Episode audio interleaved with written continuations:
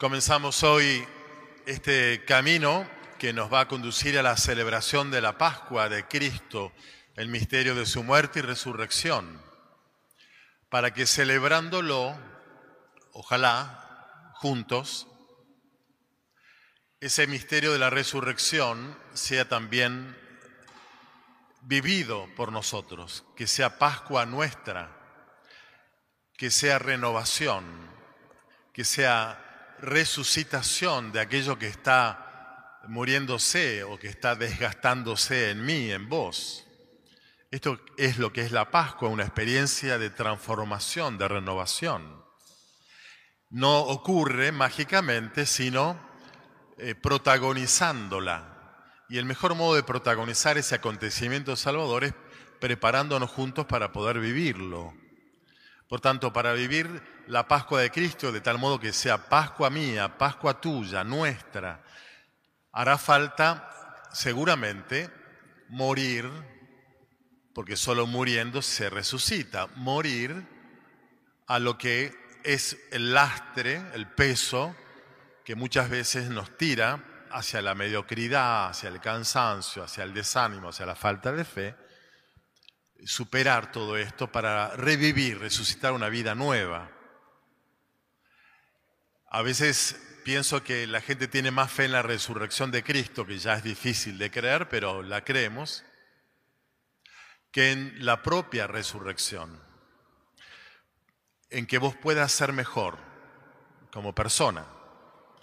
Pero una fe está unida a la otra. Creo tanto en la resurrección de Cristo y en su poder, cuanto crea en mi propia resurrección, es decir, en mi propia conversión y transformación.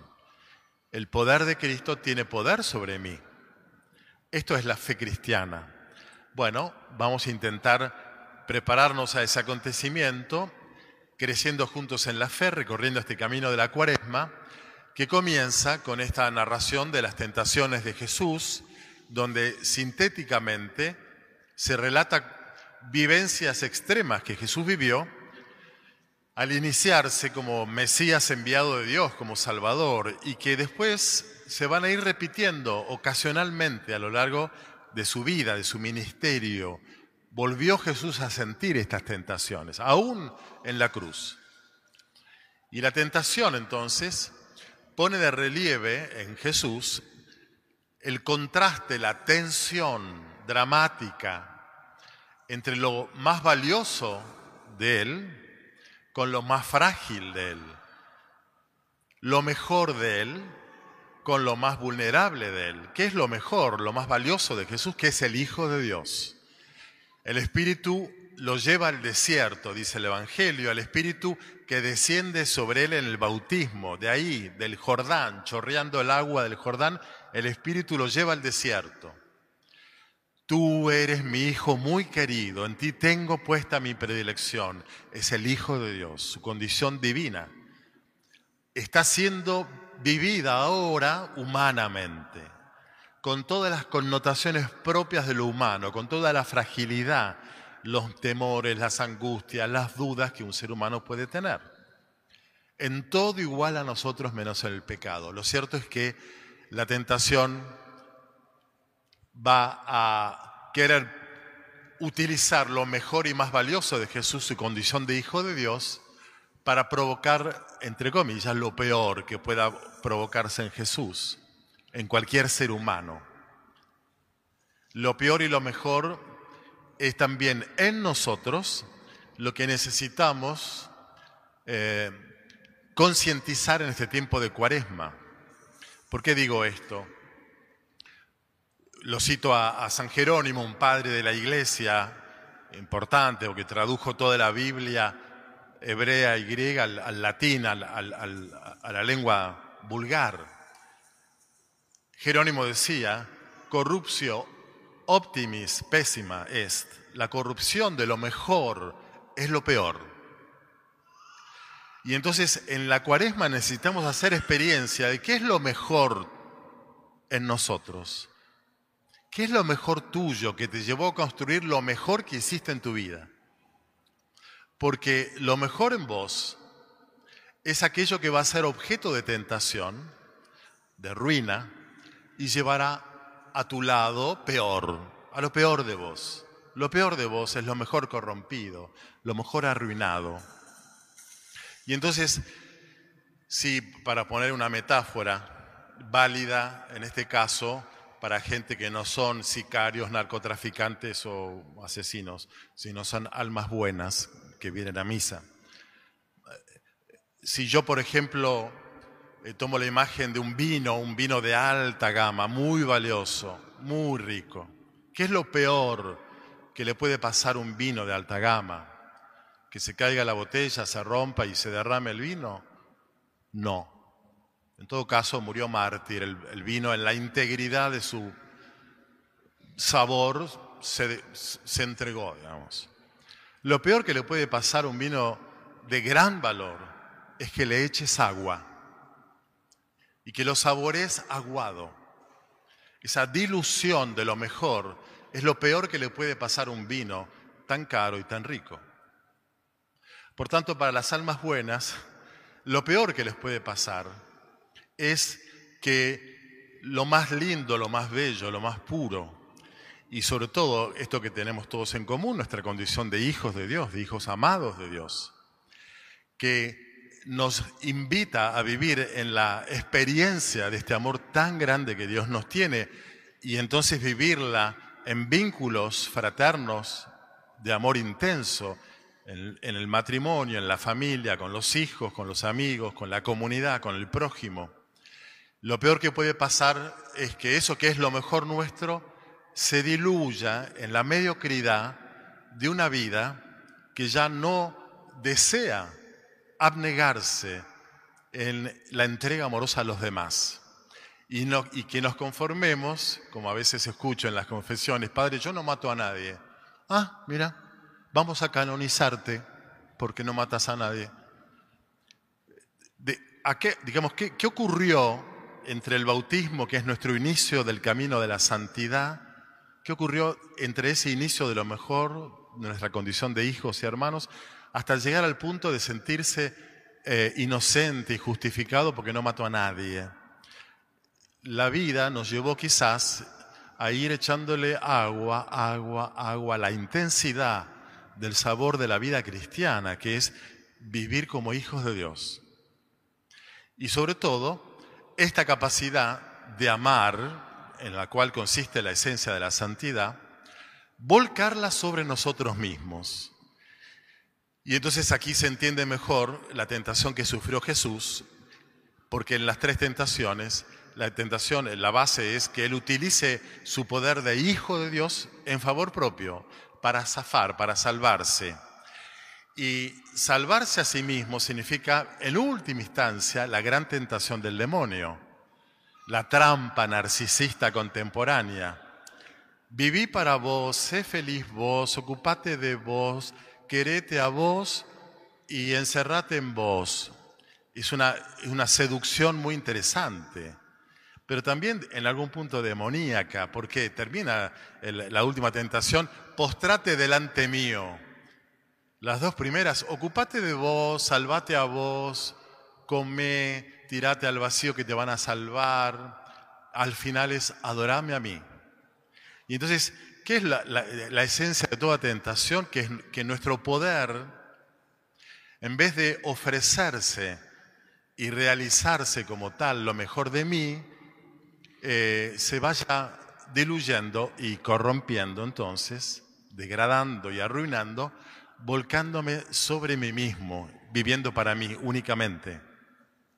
Por eso es que la tentación que, recibe el primer, la primera pareja humana es el libro del Génesis, la primera lectura de hoy, eh, consiste simbólicamente ¿no? en querer ser como dioses. Por tanto, no ser humanos, rechazar la fragilidad, la vulnerabilidad. Pero ustedes si comen de este fruto van a ser como dioses. Ah, bueno.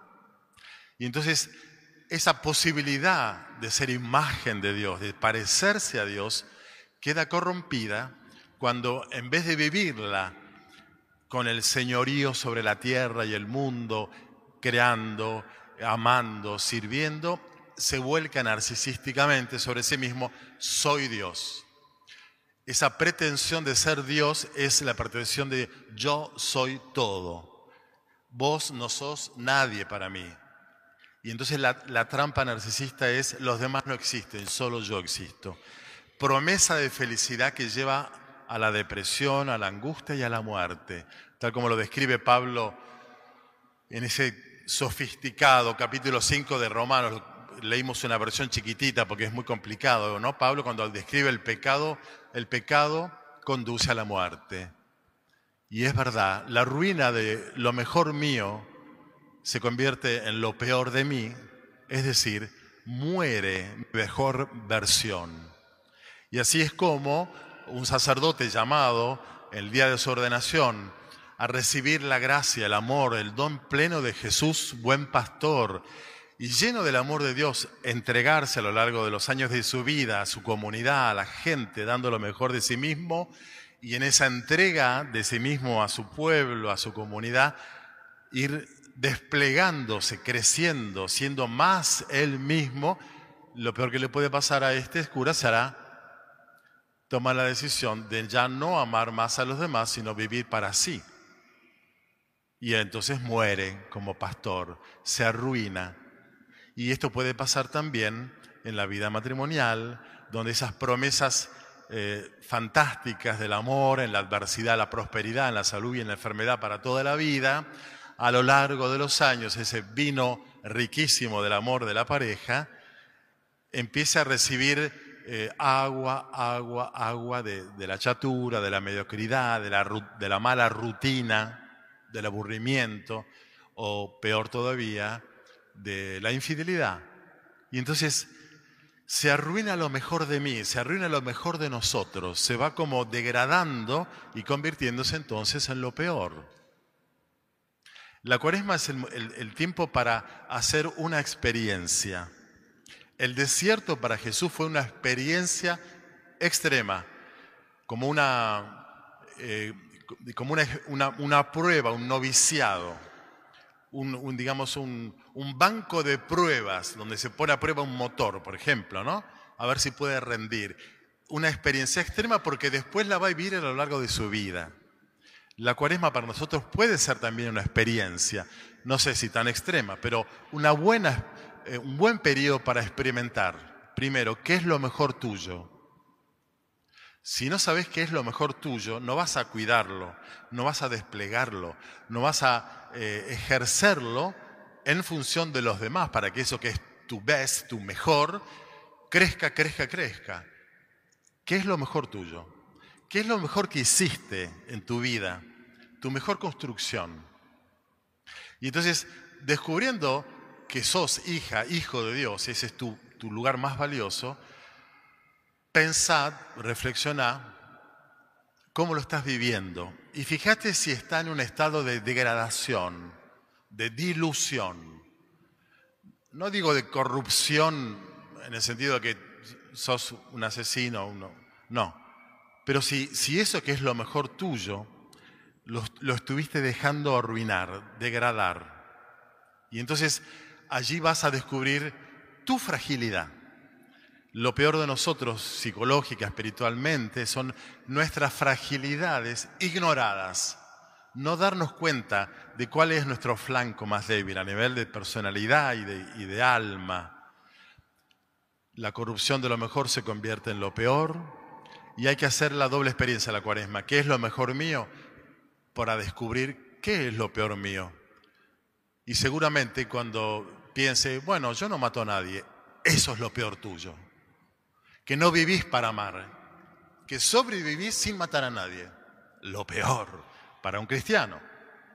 Bueno, pidamos al Señor hacer esta experiencia. Animémonos a hacer la experiencia extrema de recuperar la conciencia agradecida del don de Dios en nuestra vida, con lo mejor que nos ha dado y hecho, y que incesantemente lo recrea en nosotros, y también hacer la experiencia de que hemos pecado, es decir, que muchas veces descuidando lo mejor de nosotros, eso se fue corrompiendo y convirtiendo en lo, en lo peor hay una posibilidad de conversión. La cuaresma nos la permite y seguramente donde se sobreabunde nuestra fragilidad y pecado, como dice Pablo en la carta de hoy, sobreabundará la gracia y el amor de Dios que nos va a recrear.